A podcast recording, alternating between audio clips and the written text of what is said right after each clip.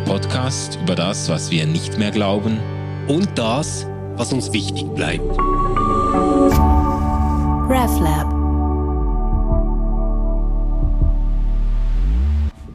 Hallo zusammen, herzlich willkommen zu einer neuen Folge von Ausgeglaubt. Wir haben wieder einen spannenden Gast in der Runde. Erik Nussbaumer ist hier. Herzlich willkommen, Erik.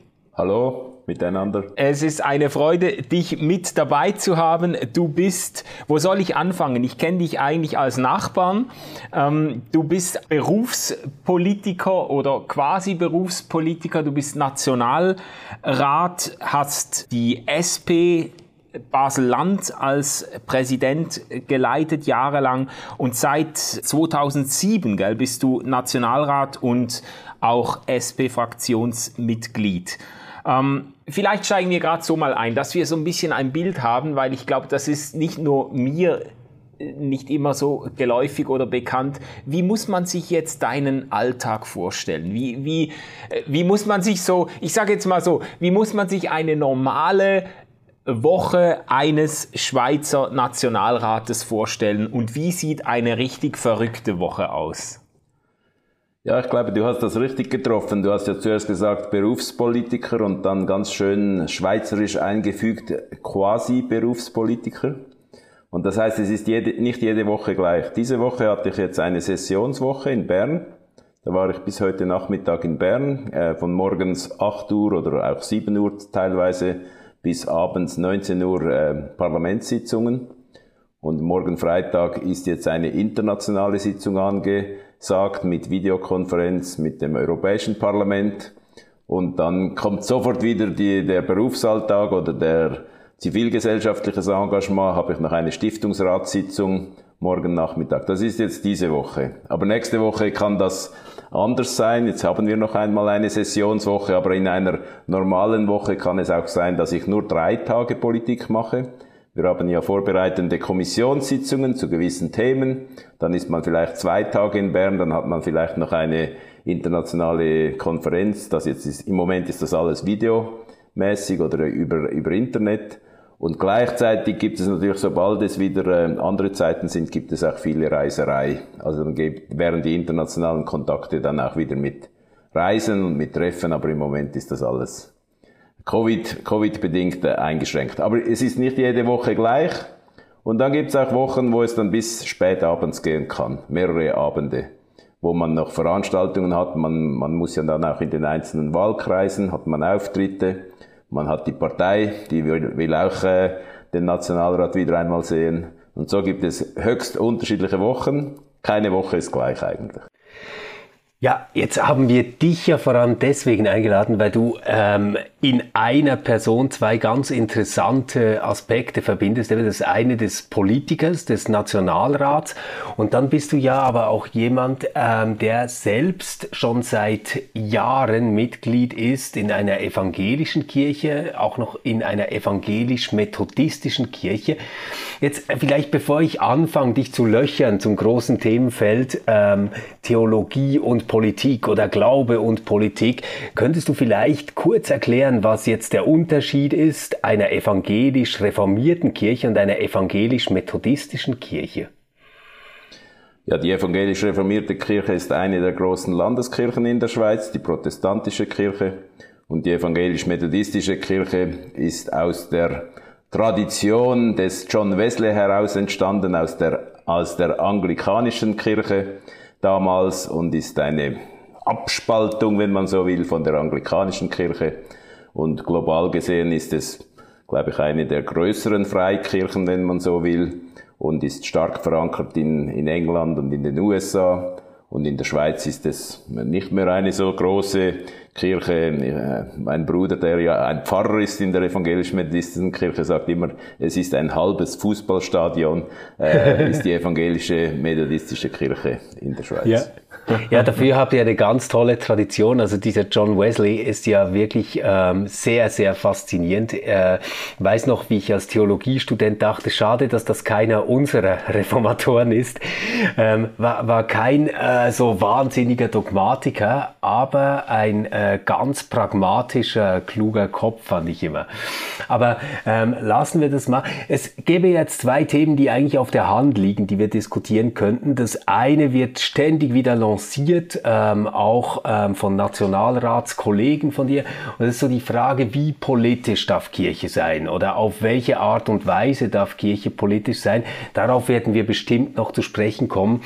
Aber mich interessiert jetzt eigentlich das zweite Thema ähm, zum Einstieg viel mehr, nämlich wie prägt ein persönlicher Glaube, eine eigene Spiritualität, eine eigene religiöse Zugehörigkeit das, was du als Politiker tust? Würdest du sagen, das sind total verschiedene Welten? Also hier bin ich äh, praktizierender Christ, dort bin ich Politiker oder gibt es da auch eine Verbindung für dich? Ja, es wäre schlimm, wenn es total getrennt wäre. Würde ich mir selber nicht mehr gerne in den Spiegel schauen. Es muss ja eine Verbindung geben und von daher glaube ich schon, dass es äh, in, mein, in meiner Überzeugung muss meine Überzeugung auch sichtbar werden im politischen Alltag. Das heißt nicht, dass ich immer, äh, sage jetzt mal, das ist christlich und das ist nicht christlich. Das finde ich viel zu einfach. Aber in meinem ganzen Verhalten äh, in der politischen Landschaft und auch in schwierigen Entscheidungen, da muss ja das, was ich glaube und das, was ich äh, äh, selber erlebe und was meine innersten Überzeugungen sind, das muss ja sich manifestieren, sonst würde das ja keinen Sinn machen. Und von daher äh, glaube ha, habe ich die Hoffnung, dass man das spürt, dass ich ein überzeugter Christ bin und dass ich da äh, versuche, das, was ich innerlich glaube, was ich an Erkenntnis gewonnen habe, dass man das auch im politischen, in der politischen Entscheidung sieht. Aber äh, ich werde, wurde immer schon mal gefragt, was ist das Christliche an deiner Politik? Und dann ist meine Antwort immer ich selber.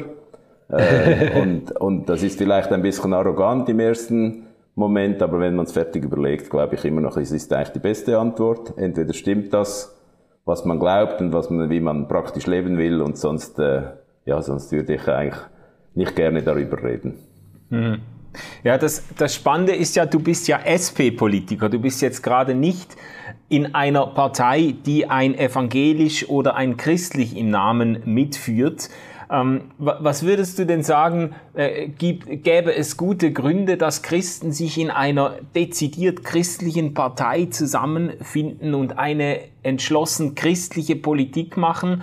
Oder bist du äh, mit gutem Grund gerade nicht in einer Partei, die sich das Christliche quasi ins Programmheft geschrieben hat? Also ich glaube, schlussendlich ist es wie bei einer Kirchenmitgliedschaft. Es hat sehr viele äh, Gemeinschaftselemente auch bei politischen Parteien. Man, man landet auch dort, wo man Menschen findet, die äh, ähnliche Überzeugungen, ähnliche Werthaltungen, ähnliche Lebensgestaltungselemente haben. Und äh, bei mir war das so. Ich, ich wurde ich, ich wuchs in einem Elternhaus auf, das sehr viele evangelische Politik, der EVP heißt das in der Schweiz, äh, mitgeprägt hat. Meine Schwiegermutter ist im hohen Alter immer noch sehr aktiv in der EVP. Aber zum Beispiel, als, als zur Erklärung, als ich dann in die Politik einstieg, war die evangelische Volkspartei im Kanton Basel-Land in einer Fraktionsgemeinschaft mit der Schweizerischen Volkspartei. Also eher konservativ rechts. Und für mich hätte das nicht, äh, hätte das keinen Sinn gemacht. Und darum äh, landete ich in der Sozialdemokratischen Partei. Und ich finde auch, dort hat es ganz viele Elemente, die natürlich mit meinen Überzeugungen sehr deckungsgleich sind. Also, äh, wenn wir die christliche Nächstenliebe nehmen, dann ist natürlich der Solidaritätsgedanke, der sich in der sozialdemokratischen Bewegung manifestiert und manifestieren sollte, der ist nicht so weit weg vom Gedanken der Nächstenliebe. Und auch die Fragen der, Men des, der Menschenwürde, Fragen der Gewissensfreiheit, all diese Elemente der Freiheit generell, das sind alles Elemente, die, die stark verankert sind in der sozialdemokratischen Bewegung.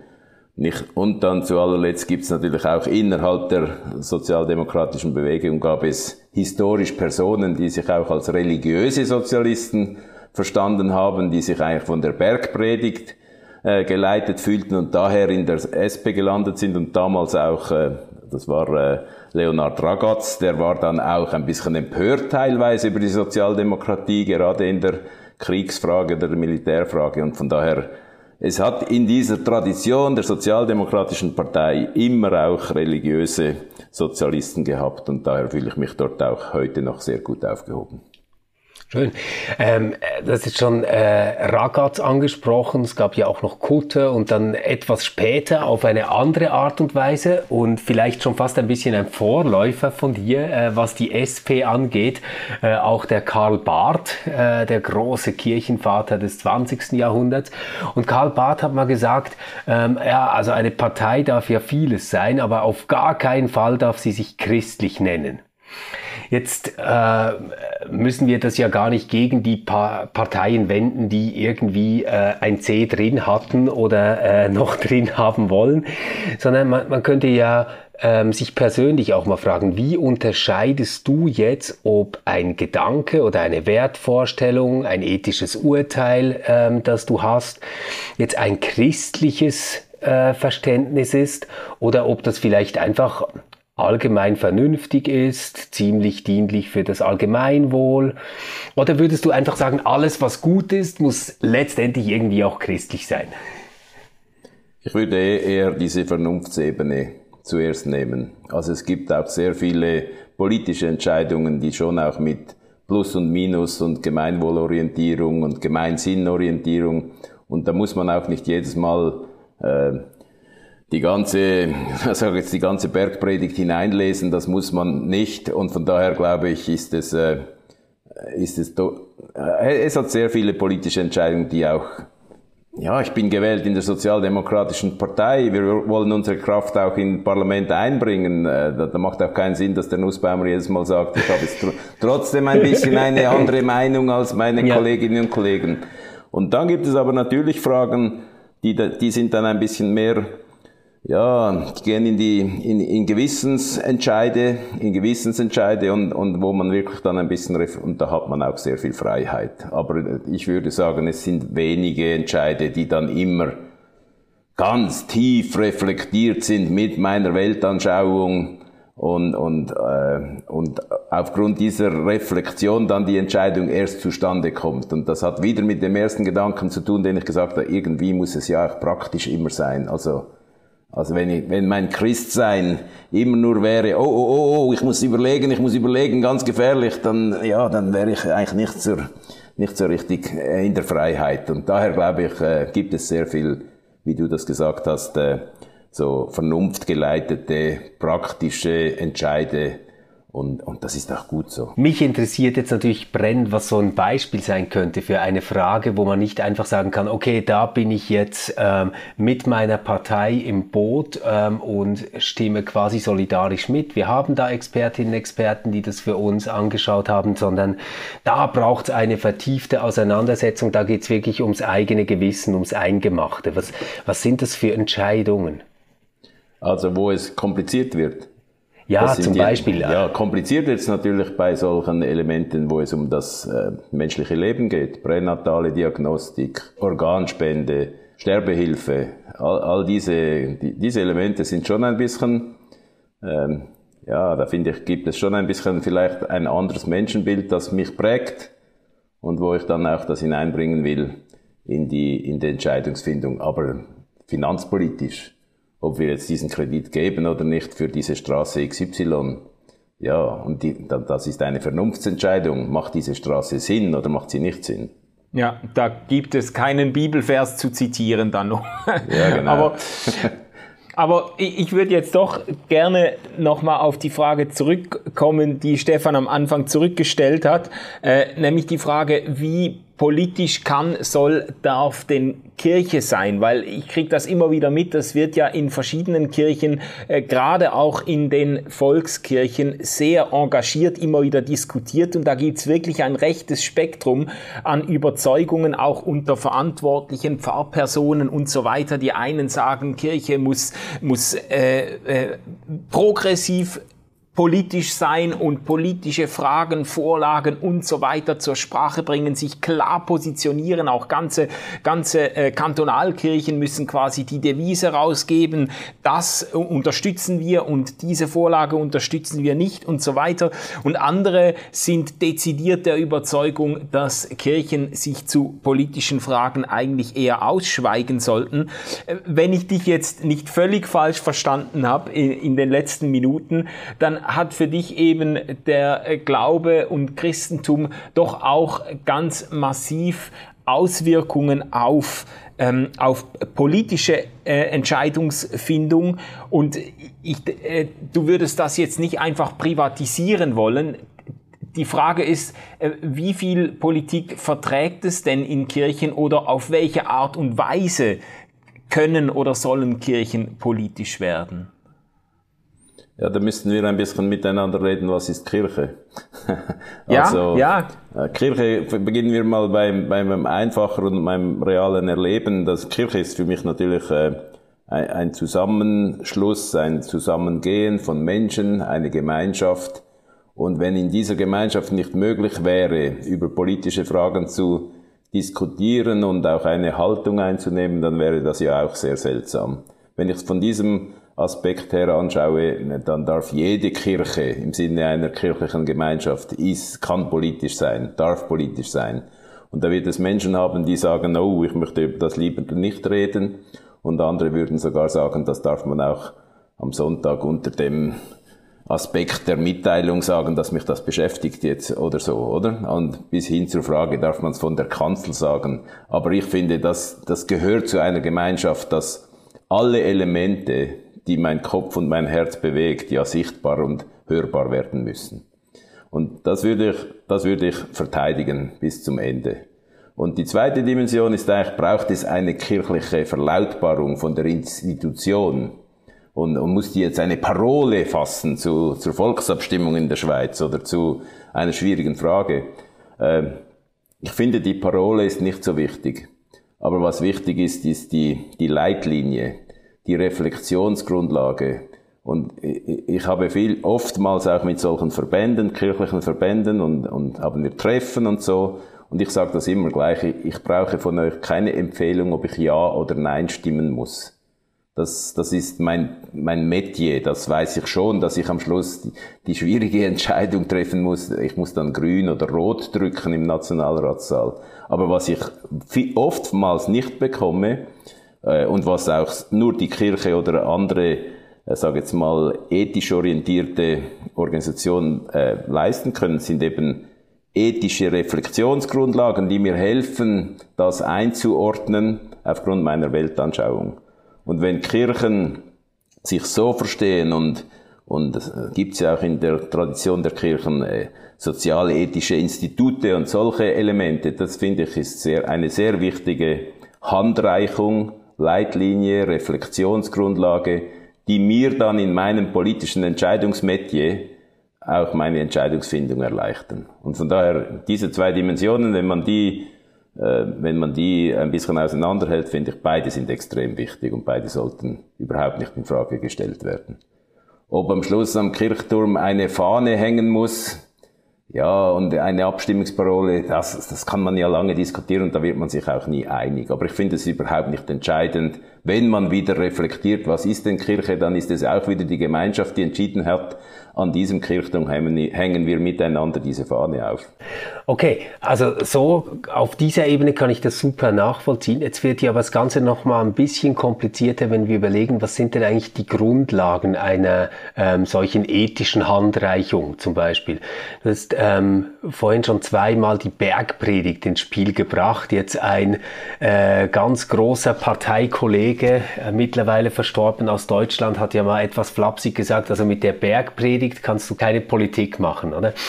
Ähm, und das ist, das ist für mich jetzt als Theologe immer etwas, was ich äh, wahnsinnig schwierig finde, mir das vorzustellen. Nehmen wir jetzt an, ähm, diese Woche in der Session war, glaube ich, Frontex dran, oder? Also die, die Finanzierung ähm, für, für Frontex, das ist diese ähm, Firma quasi, die unsere Grenzen sichert im Mittelmeer.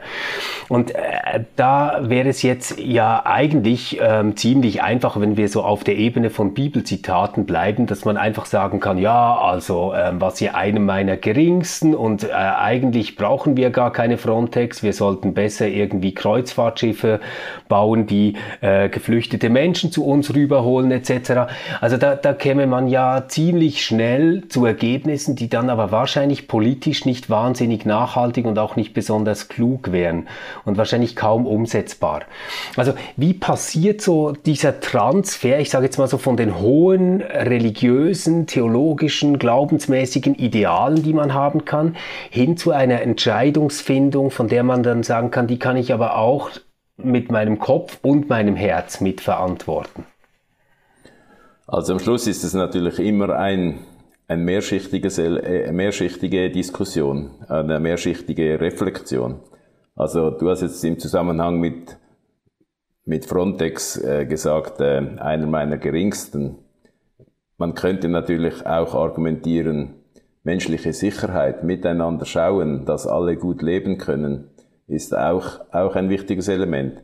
Und das ist ja die, das Spannungsfeld bei Frontex. Ist es jetzt menschliche Sicherheit oder ist es Abwehr vom Geringsten? Und das ist am Schluss eine vielschichtige, komplizierte Frage. Und die Diskussion war jetzt zwar diese Woche im Ständerat, aber wir hatten sie schon in der SP-Fraktion. Das ist natürlich, Frontex wird extrem ausgebaut jetzt, weil es halt eine, es ist unsere gemeinsame Außengrenze in Europa, weil halt die Staaten miteinander gesagt haben, wir bauen Europa als gemeinsames Konstrukt. Und jetzt äh, hat man oft den Eindruck, da wird die Außengrenze als Mauer verstanden und als Abwehrschild und als äh, äh, Abschreckungsschild und dann kommt noch dazu, dass das in der Frontex auch wieder Menschen sind, die vielleicht ihre Aufgabe wieder falsch interpretieren. Dann muss man das wieder politisch untersuchen. Was machen die da genau? Und am Schluss hat man wieder die Kontrollfunktion der Politik. Macht Frontex wirklich das, was wir wollten, oder? Und diese, diese Fragen sind wirklich zeitweise kompliziert. Bei Frontex haben wir jetzt miteinander, als Beispiel haben wir miteinander gesagt, ja, Frontex ist eine Realität, es ist eine europäische gemeinschaftliche Aufgabe. Die kann man ein bisschen in diese Richtung oder in die andere Richtung machen. Am Schluss äh, diskutiert man das intensiv. Aber was man sicher machen könnte in der Schweiz, eine viel größere eigene humanitäre Leistung. Und das war jetzt auch ein Element in dieser Diskussion. Also wenn wir schon ein Stück weit eingebunden sind in eine Staatengemeinschaft, die ihre Sicherheitsansprüche über diese Organisation abdecken will, was kann denn der einzelne Staat noch machen? Und der einzelne Staat kann in dieser Migrationsfragestellung natürlich äh, 500 Leute aufnehmen oder er kann 5000 aufnehmen. Und das ist dann die politische Debatte, die wir jetzt auch in diesem konkreten Beispiel ja, von ja. der SP her versuchen zu, zu aufzuzeigen. Aber äh, ja, es ist kompliziert. Man, ihr müsst mich jetzt auch nicht immer gerade die schwersten Fragen äh, stellen. Also, aber das ist wirklich, es ist wirklich, es ist wirklich kompliziert zeitweise, oder? Also auch die alle internationalen, multilateralen Zusammenwirken von Nationalstaaten zur Sicherung des globalen Friedens oder zu einer regionalen äh, Friedensbemühung, das ist also, da, da, da prallen wirklich ganz viele Gedanken aufeinander. Ich, ich bin eben sehr froh ähm, um das Beispiel und auch darum, dass du ausführlich diese verschiedenen Perspektiven jetzt erklärt hast.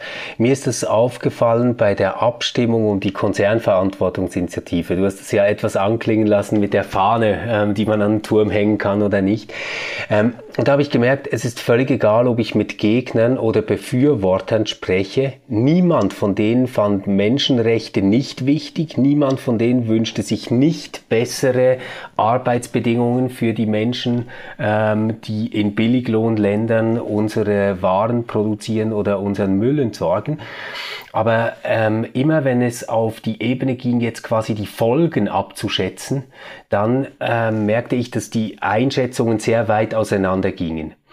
Und das, das glaube ich, ist doch irgendwo etwas ähm, sehr Schwieriges an Politik, dass man eigentlich immer ein bisschen auch im Dunkeln tapst und nicht ganz genau weiß, was die Folgen sind. Also wenn ich jetzt im Quartier äh, mich frage, ob es sinnvoll ist, da vorne eine 30er Straße zu, äh, ein, einzurichten, also dass nur noch Tempo 30 ist, dann kann ich das noch ungefähr abschätzen. Ähm, wenn es um eine AHV-Revision geht, wird es schon viel schwieriger und wenn es um Frontex geht, was europäisch organisiert werden muss, dann wird es eigentlich total unüberschaubar.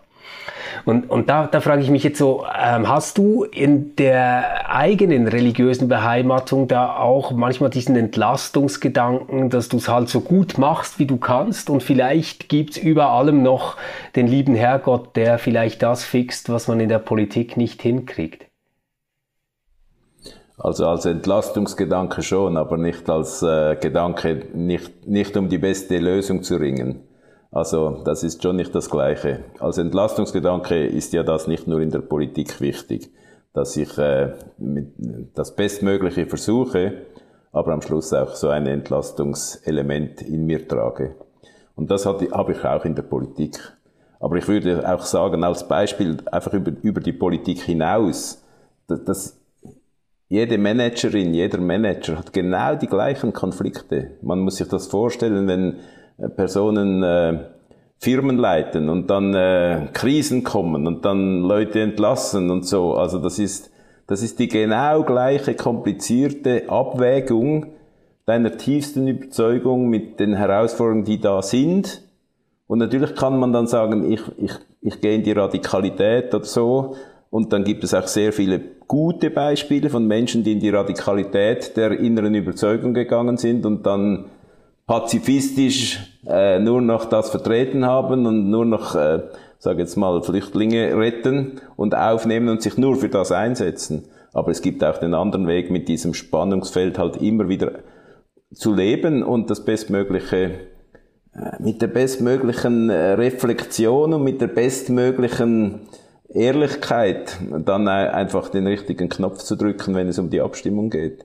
Aber äh, ich glaube, es ist nicht nur ein Phänomen der Politik. Man tut immer so wie Politik ist für Christen kompliziert. Es ist überhaupt nicht kom es ist nicht komplizierter als ein Unternehmen zu leiten. Es ist nicht komplizierter als einen Konflikt in der Nachbarschaft zu bewältigen. Oder am Schluss muss man das alles hinkriegen. Äh, und, und es ist nicht so, dass Politik unlösbare äh, wie sagt man, Widersprüche provoziert und im anderen Leben würdest du nicht Politik machen, hättest du diese Widersprüche nicht. Ich kann mir das gut vorstellen. Ich glaube, das hat auch geschichtliche Gründe, oder?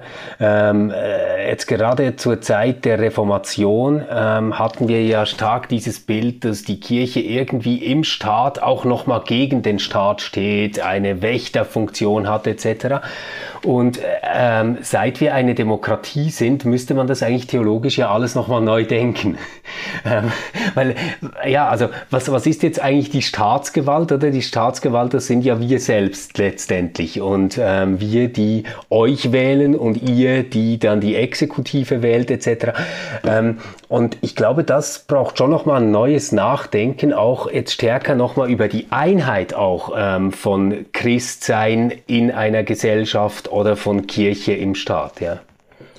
Ja, wobei ich, glaube, das ist, ja, das stimmt wahrscheinlich historisch, aber heute würde ich sagen, der Staat an für sich ist natürlich schon ein säkularer Staat, obwohl da noch eine Debatte äh, ansteht, ob man die Präambel der Verfassung ändern sollte und äh, im Namen des Allmächtigen äh, rausnehmen soll. Aber schlussendlich, die Gesetzgebung ist ein säkularer Prozess und äh, da hat es Menschen mit unterschiedlichen Weltanschauungen, die versuchen, diesen säkularen Prozess oder diesen Gesetzgebungsprozess zu gestalten.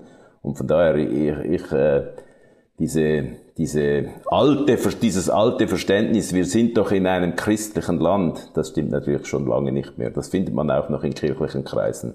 Die Schweiz ist doch ein christliches Land. Und das, das stimmt natürlich nicht. Die Schweiz ist ein säkularer Staat, der Gesetze erlässt. Da treffen Katholiken, Reformierte, Methodisten, alles aufeinander und auch Atheisten und am Schluss kommt ein Kompromiss raus und das ist dann unsere Basis, damit das Zusammenleben gelingt. Und natürlich ist es schön, wenn möglichst viele Leute in diesem Gesetzgebungsprozess eine Basis haben, die auch äh, die Menschenwürde beachtet und, und andere Elemente, die mir jetzt auch wichtig sind. Mhm. Ja gut, also diese Rede vom christlichen Staat, die wird ja auch oft bemüht, wenn man irgendwelche Ansprüche damit verbindet. Also wenn man irgendwie sagen will, ja, äh, ich, ich berufe mich quasi auf die christliche Vergangenheit oder die christliche Prägung, um in, in eine bestimmte Richtung sich, sich stark zu machen oder für eine bestimmte Entscheidung sich stark zu machen. Für, für mich hat das ein bisschen zu tun und ich, ich bin jetzt dankbar, dass du das vorhin so hervorgehoben hast, dass äh, die Politik und nicht nur die Politik, sondern die, letztlich die Wirklichkeit, in der wir leben, einfach sehr komplex komplex ist und dass, dass das eigentlich sehr viel ähm, Denkarbeit benötigt, aber vielleicht auch viel Zuhören und äh, viel äh, ähm, Bereitschaft zu diskutieren mit Leuten, um sich überhaupt ein, ein, ein Bild zu machen, weil ich schon das Gefühl habe, oft verbindet sich mit, dem, mit der Idee, eine christliche Politik zu betreiben oder christlich zu entscheiden ähm, in politischen Fragen, verbindet sich dann noch so ein besonderer Anspruch, dass man das Gefühl hat, das ist die christliche Position und man das dann mit einem, äh, mit einem umso stärkeren Effort und Nachdruck verteidigt, was manchmal dazu führt, ich habe zumindest oft den Eindruck, Christen würden mit politischen Differenzen nicht besser umgehen als sonstige äh, Menschen, sondern vielleicht eher schwieriger oder eher schlechter. Ähm, hast du das Gefühl, dass der christliche Glaube eigentlich die Möglichkeit bieten würde, Differenzen ähm, politische Differenzen ähm, äh, besser anzugehen. Also du hast jetzt das schön ausgeführt, oder? Das ist die christliche Meinung oder das ist das Christliche. Also ich bin ja ein bisschen älter als ihr. also nur ein bisschen. Ja, ein bisschen. Aber ich würde jetzt sagen, das muss man auch entdecken, dass es das gar nicht gibt. Es gibt nicht das Christliche. Es gibt auch nicht das Sozialdemokratische. Es gibt auch nicht das Liberale.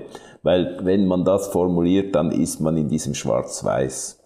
Und dieses Schwarz-Weiß, das hat immer auch sehr viel Leid gebracht, oder? So muss es sein. Du liegst falsch. Äh, jetzt und in, in den alten Worten, äh, du bist schon fast abgefallen vom christlichen Glauben, wenn du das nicht so siehst, oder? Also das, das, das sind natürlich Elemente, die, die ich glaube, die wir überwunden haben, aber ich erlebe sie auch immer wieder. Und die, deine langen Ausführungen haben jetzt gezeigt, es gibt's eben noch, oder? Also nicht bei dir, nicht, dass du mich das falsch verstehst. Aber es gibt's noch. Es gibt anscheinend noch ein Denkmuster, das sagt, das ist christlich und das andere ist nicht christlich, oder? Und, und das finde ich ist schon eine Gefahr, weil das hat etwas äh, Sektiererisches dann, oder? Dieses Schwarz-Weiß. Und das äh, hat ja auch sehr viel Ausgrenzendes drin.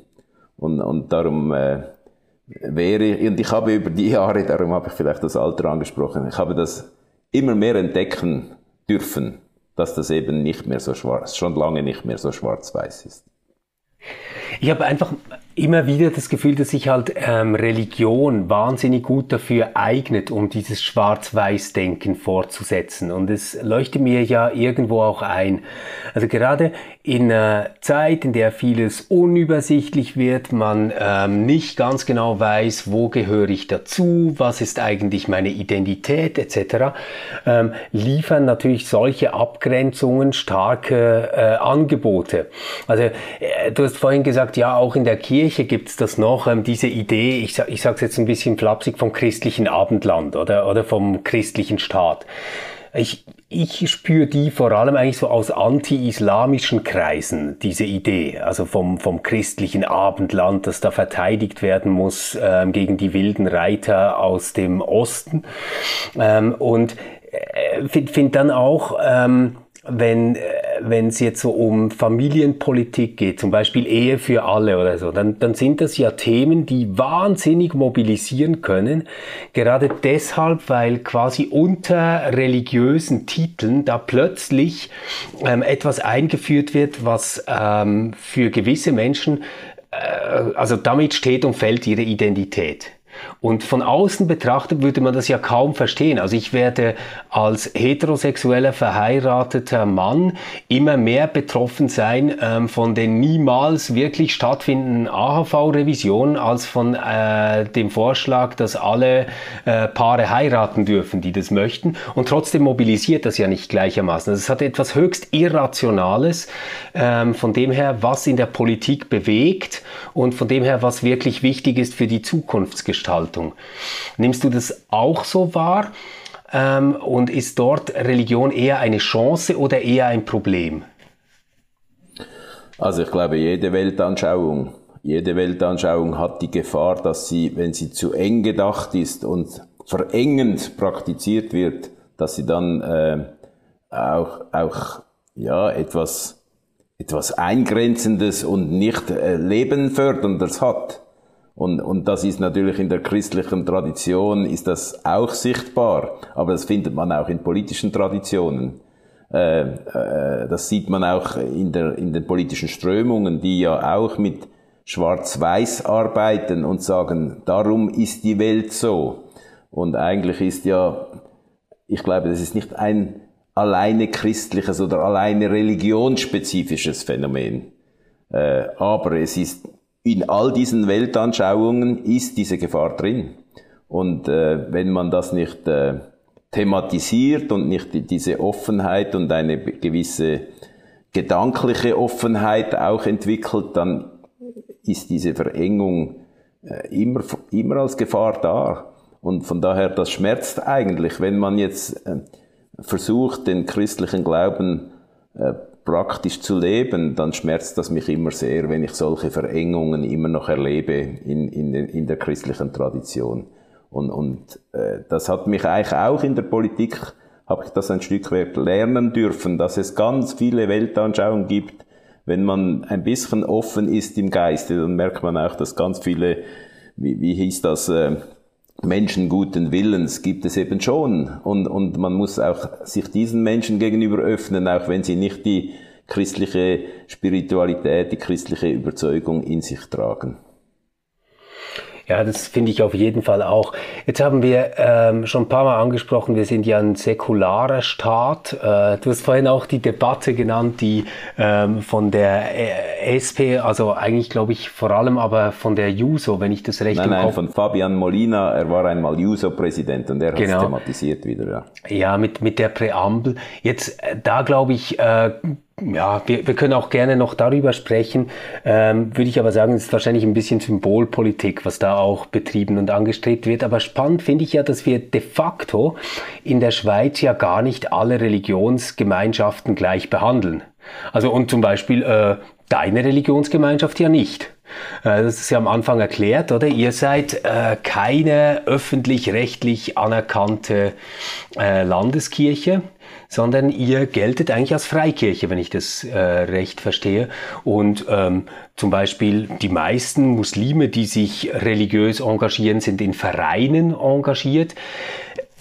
Wie geht das? Also wie kann man ein säkularer, religionsneutraler Staat sein und dann quasi die Katholiken und die Reformierten und teilweise auch jüdische Gemeinschaften dermaßen bevorzugen gegenüber anderen Religionsgemeinschaften? Und warum ja, macht man das? Es gibt ja unterschiedliche Entwicklungen. Also die Religionspolitik ist in der Schweiz ja kantonal geregelt. Und äh, inwieweit Anerkennungen stattfinden, das machen die Kantone. Die Schweiz kennt keinen Verfassungsartikel im Sinne von der Religionsartikel. Und äh, also ich bin da nicht der Spezialist, aber der Kanton Basel-Stadt zum Beispiel, der kennt auch eine sogenannte kleine Anerkennung wo, wo der Staat sagt, diese Religionsgemeinschaft darf das Gesuch stellen um eine öffentliche Anerkennung. Und dann weiß nicht, was man damit für Privilegien bekommt, aber äh, schlussendlich geht es schlussendlich auch um steuerrechtliche Stellung und solche Elemente. Und, und das ist aber in der Schweiz in jedem Kanton ein bisschen anders. Äh, ich habe jetzt in, in meiner ganzen Werdegang nie das Gefühl gehabt, natürlich, äh, Freikirchen, wenn sie nicht anerkannt sind, kann man alle diese Kirchenspenden nicht abziehen an der Steuer.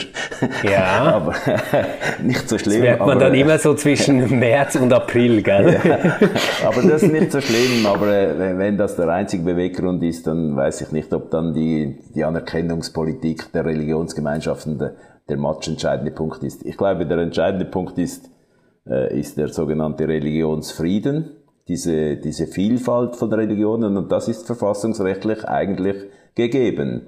Äh, und, und die, die Schweiz setzt sich, oder der Bund hat eine Aufgabe im Bereich des, Religions, des religiösen Friedens, dass unterschiedliche Weltanschauungen nicht miteinander in Konflikt kommen. Erstaunlicherweise haben dann einmal ein paar erfunden, man schreibt in diesen Artikel die, die, die, das Turmverbot hinein, das Minarettverbot, es, ist ja, ist ja echt der, wer ein bisschen religionspolitisch rauskommt, das war ja die größte Lachnummer, dass man beim Religionsfrieden dann einer Religionsgemeinschaft ihr, ihr Symbol verbieten muss.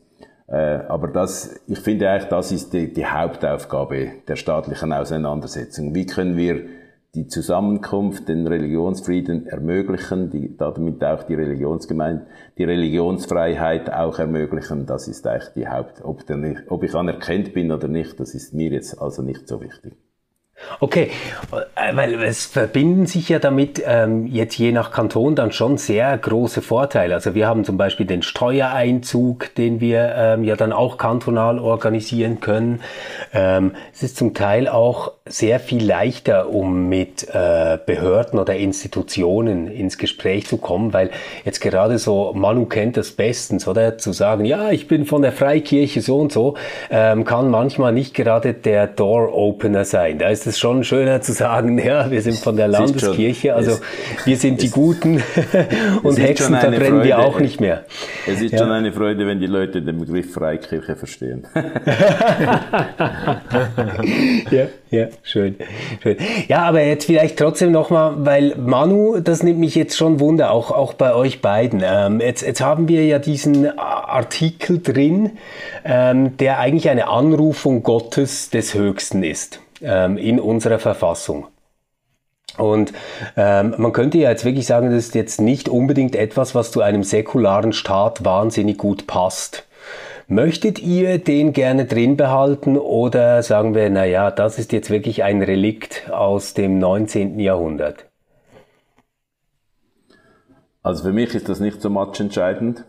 Ähm, ich glaube, es gibt auch bessere Formulierungen, das würde ich zuerst einmal sagen der Kanton Zürich, wo ihr ja beheimatet seid, glaube ich, der, der hat eine sehr schöne Formulierung, glaube ich, das heißt ungefähr so im, im Wissen darum, dass es auch noch etwas Größeres gibt, als das wir, als was wir hier diskutieren oder so etwas. Und das finde ich eigentlich der, der, der entscheidende Punkt. Äh, ob da von der Allmacht gesprochen wird, von der, äh, wo ihr als Theologen natürlich mit mir lange über die Allmacht reden könntet und ob das überhaupt noch stimmt, dieses Konzept, ja, Darum bin ich nicht so, äh, nicht so erpicht, dass es äh, so bleiben muss. Aber ich finde eigentlich, es ist nie falsch, wenn eine Gemeinschaft äh, von Bürgerinnen und Bürgern irgendwann auch einmal den Satz sagen kann, vielleicht gibt es noch etwas Größeres, als was wir hier streiten. Und in dem Sinne eine solche Bezugnahme finde ich in einer Verfassung jetzt als konstituierendes Element einer Gemeinschaft finde ich eigentlich schon richtig. Aber äh, diesen, diesen, diesen Streit, das muss jetzt gestrichen werden und dann ist die Welt gerechter, das finde ich eigentlich unnützen Streit. Also ich sitze ja neben dem Initianten dieses Vorstoßes im Parlament und wir haben schon, schon mehrmals miteinander über das gestritten, in Anführungszeichen. Ja, also ich, ich, ich würde das auch so sagen. Dass, äh, ich, ich verstehe jetzt nicht unbedingt die Blutdruckerhöhung die mit diesem Vorschlag einhergeht, geht jetzt gerade auf christlicher Seite, dass man das Gefühl hat, jetzt steht das christliche Abendland auf dem Spiel, wenn man diesen Satz herauslöscht. Äh, ich habe ihn auch äh, aber auch nicht als ein explizites Bekenntnis zum Christentum gelesen, sondern eben mehr so, wie du das jetzt formuliert hast, Erik, als eine Anerkennung, dass die Demokratie und äh, auch die Ethik von Voraussetzungen lebt, die sie sich eigentlich selber nicht geben kann. Und dass es, dass es eigentlich einer Gesellschaft gut tut, in irgendeinem Sinne äh, anzuerkennen, dass sie sich nicht einfach nur selber erfindet, sondern eben in einem größeren Horizont noch äh, steht aber diese ganzen Hyperventilationen, die dann, die dann auch online äh, jeweils hochgehen, wenn das wieder zur Debatte steht, dass, äh, dass also da, ich habe noch keine Stunde Schlaf verloren über dieser Idee, dass man dies, diesen Satz streicht dann. Also das freut mich aber für dich, Manu. Also da könnten wir quasi so ähm, diesen Böckeförde-Spruch äh, an den Anfang der Verfassung stellen. Also der liberale Rechtsstaat lebt von Voraussetzungen, die er selbst nicht garantieren kann.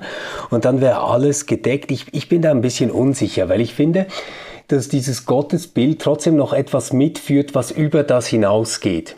Also ich, ich finde den Gedanken auf jeden Fall ganz, ganz wichtig, dass es etwas Größeres gibt, ähm, in dem wir uns bewegen oder mindestens, dass es diesen Gedanken gibt, dass es etwas Größeres geben könnte.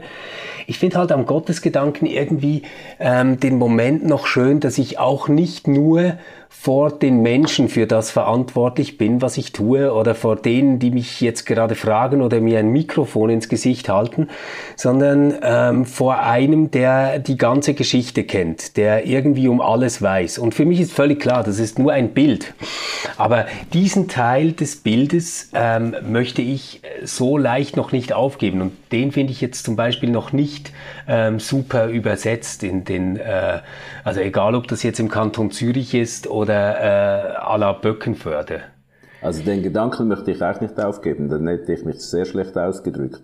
Ja. Ich finde einfach, äh, es gäbe vielleicht bessere Formulierungen ja, als im ja, Namen Gottes des Allmächtigen. Weil das ist ja typisch äh, eine Verfassungsrevision und dann, wenn man diesen Satz äh, modifiziert, und das war in den 90er Jahren, dann hätte man natürlich sofort eine Riesendebatte gehabt über diesen Satz. Und im Kanton Zürich in, auch in einer Verfassungsrevision ist das anscheinend gelungen, einen, einen moderneren Satz zu machen. Und, und jetzt äh, versucht man da zu sagen, äh, ja, wir sind zwar nicht an einer Verfassungsrevision, aber diese Präambel muss unbedingt jetzt da mit diesem Satz muss sie ganz gestrichen werden. Und das, das finde ich auch staatspolitisch einen seltsamen Prozess. Aber ich, ich finde schon, eine Präambel in einer Verfassung ist ja dazu da, zu, ein paar Grundüberlegungen zu formulieren, die vielleicht nachher in den Artikeln der Verfassung nicht mehr sichtbar werden. Ja, und sie sollte, sie sollte quasi weit, breit geteilte Intuitionen irgendwie zum ja. Ausdruck bringen. Wenn dann der größte Teil einer, einer Bevölkerung äh, irgendwie nur noch befremdet die Augenbrauen äh, hebt, wenn sie das hört, dann äh, erfüllt eine Präambel ihre Aufgabe auch nicht mehr. Also ja. ja, also ich, ich finde das alles total vernünftig und nachvollziehbar. Ich habe es manchmal ganz gerne, wenn solche ähm, Formeln irgendwie alt und sperrig sind, äh, weil man dann, äh, wie sagt, okay, vielleicht trifft's das nicht mehr genau, aber wir können dafür ständig wieder darüber diskutieren, wie das eigentlich gemeint ist und was es für heute bedeutet.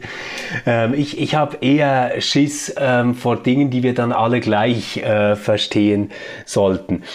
Ähm, Stefan, Stefan, das ist genau der Punkt. Also ich glaube, wir zwei könnten uns dem Alten und Sperrigen nähern.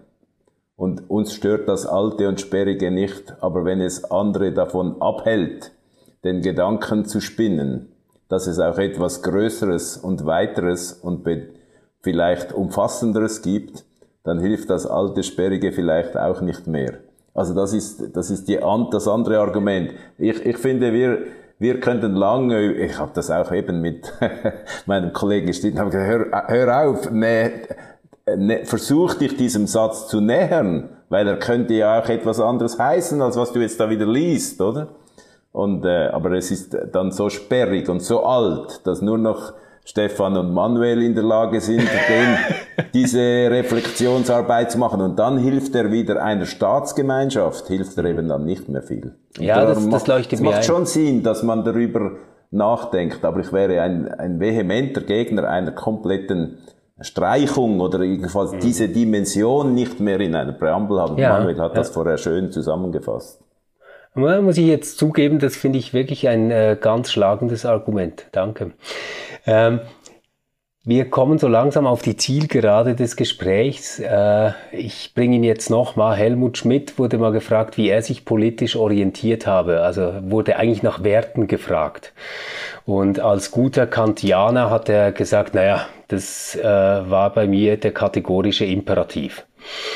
Jetzt gehe ich davon aus, dass du in deiner langen Politiklaufbahn äh, vielleicht dir immer mal wieder Gedanken gemacht hast, was sind mich leitende Werte, was sind Konzepte, hinter die ich mich stellen kann, die mich auch tragen. Vielleicht ist es ja nicht nur ein einziges, aber magst du uns da mal ein bisschen teilhaben lassen, wie so dein Wertekosmos, dein Orientierungsnetz ausschaut? Ja, vielleicht muss ich da noch einmal beginnen beim, beim Anfang, als du dann noch schnell da die Methodistenkirche oder die evangelische ich komme eigentlich auch aus einer Täuferfamilie, aus, aus mennonitischem Hintergrund, aber äh, äh, in, in, ich bin im Kanton Zürich aufgewachsen und dort gibt es keine Täufergemeinden mehr. Und darum ist nur meine familiäre Bindung geht in diese Richtung mit meinen Eltern. Und da ist natürlich jetzt, äh, um den Werte Raster zu, zu thematisieren, ist natürlich die Kriegsdienstverweigerung und die Kriegsdienstfrage, äh, wie sich ja auch die, die Täufer mit Zwingli überworfen haben. Das ist, äh, das ist, war immer eine wichtige Frage. Und ich bin eigentlich politisiert worden, praktisch politisiert über diese Frage. Da war in der Schweiz ja das noch nicht möglich, den Militärdienst zu verweigern. Und ich war dann in diesem Alter, als der Zivildienst einmal mehr zur Debatte stand in der Schweiz. Das heißt, es, es ist eine sehr praktische, ethische Reflexion, die damals am Anfang stand. Was heißt das jetzt genau, christlicher Glaube und diese Militärdienstfrage? Und aber später würde ich sagen, sind andere Elemente dazugekommen, die Dimension der Freiheit, die der christliche Glaube, äh, so wie, soweit ich das erfassen kann, äh, in, in sich trägt und aber auch entdeckt werden muss dass, dass es eine unheimliche Freiheitsdimension hat im christlichen Glauben, die aber vielmal verschlossen bleibt oder vielleicht falsch verstanden wird. Heute würde ich sagen, heute würde ich sagen, das ist für mich ein wichtiges Element. Und dann äh, würde ich noch vielleicht anfügen, ja, das ist dann äh, Hannah Arendt, oder? Politik ist äh, eben Freiheit gestalten, oder irgendwie, ich weiß das genaue Zitat habe ich jetzt nicht mehr. Aber das, der Sinn von Politik ist Freiheit, oder? Und irgendwie so hat sich das bei mir, hat sich das bei mir schon zur Deckung bringen lassen. Und äh, von daher ich bin nicht da äh, von anderen Imperativen geleitet, sondern äh, es, es ist so ein bisschen, ja, ich, ich, ich möchte nicht, dass Menschen äh, eingeschlossen, gefangen und in ihrer Denkweise keine Freiheit entdecken. Das regt mich auch auf im christlichen Kontext, wenn es so Verengungen gibt. Und das hat mich auch geprägt äh, nachher in der Politik. Also ich bin auch gar nicht glücklich, wenn es heißt, eben, wenn es dann heißt, so ist es jetzt in der Sozialdemokratie oder so ist es jetzt das muss man jetzt so sehen, das gefällt mir auch dort nicht in der Politik. Freiheit ist schon ein Freiheit, Freiheit als Grundüberzeugung, äh, dass das dem Menschen, wenn er, wenn er es entdecken kann und entdecken darf, dass das ein unheimlich gutes Element ist, das, das leitet mich schon sehr stark. Das sind jetzt zwei ganz starke Momente, die ähm, eigentlich uns gedanklich, würde ich mal sagen, ähm, spätestens seit der Reformation durch den ganzen Humanismus äh, hindurchgetragen haben und vielleicht ganz viel von dem ausmachen, was wir heute sind. Also diese Frage nach dem eigenen Gewissen, wie kann ich etwas verantworten, was ähm, muss ich vielleicht für die Allgemeinheit auch schlucken etc. Und dann ähm, diese Idee einer Freiheit, die nicht nur ein nettes Gewürz ist, sondern sogar ein Ziel auch äh, von, von Politik. Jetzt du hast gesagt, ähm, dieser Moment, wo es um die Wehrdienstpflicht geht, war, war so was, was dich politisiert hat. Ich bin fast sicher, dass jeder Mensch irgendwie noch weiß, welches die erste wichtige Abstimmung war oder das erste wichtige Thema. Manu, du kannst schon mal anfangen nachzudenken. Bei mir war das ein richtiger Schandfleck in meiner Abstimmungsbiografie. Es war nämlich ähm, die Minarett-Initiative. Und ich war damals so sicher, dass äh, dieser Hafenkäse niemals durchkommen kann ähm, und, und fand so blödsinnig, dass man über sowas überhaupt abstimmen darf, ähm, dass ich nicht abgestimmt habe. Und seitdem habe ich wirklich keine Abstimmung mehr verpasst. Also das war, das war für mich ähm, traumatisch, aber wirklich nachhaltig wenigstens. Manu, gibt es bei dir auch sowas? Äh, ja, du erwischt mich jetzt ein bisschen auf dem linken Fuß, weil ich bin mir jetzt am überlegen, damals, als ich am Gymnasium war, so in, in einer Zeit, in der man dann anfangen kann abzustimmen, da war die Geschichte mit dem EWR-Beitritt ähm, war ein gro großes Thema. Ja, aber eben, da, vielleicht war ich eben da noch zu jung, um selber abzustimmen. Aber ich habe das, äh, das war vielleicht das erste Mal, wo ich wahrgenommen habe, dass es so etwas wie äh, schweizerische Politik und äh, hochkochende Emotionen und so gibt.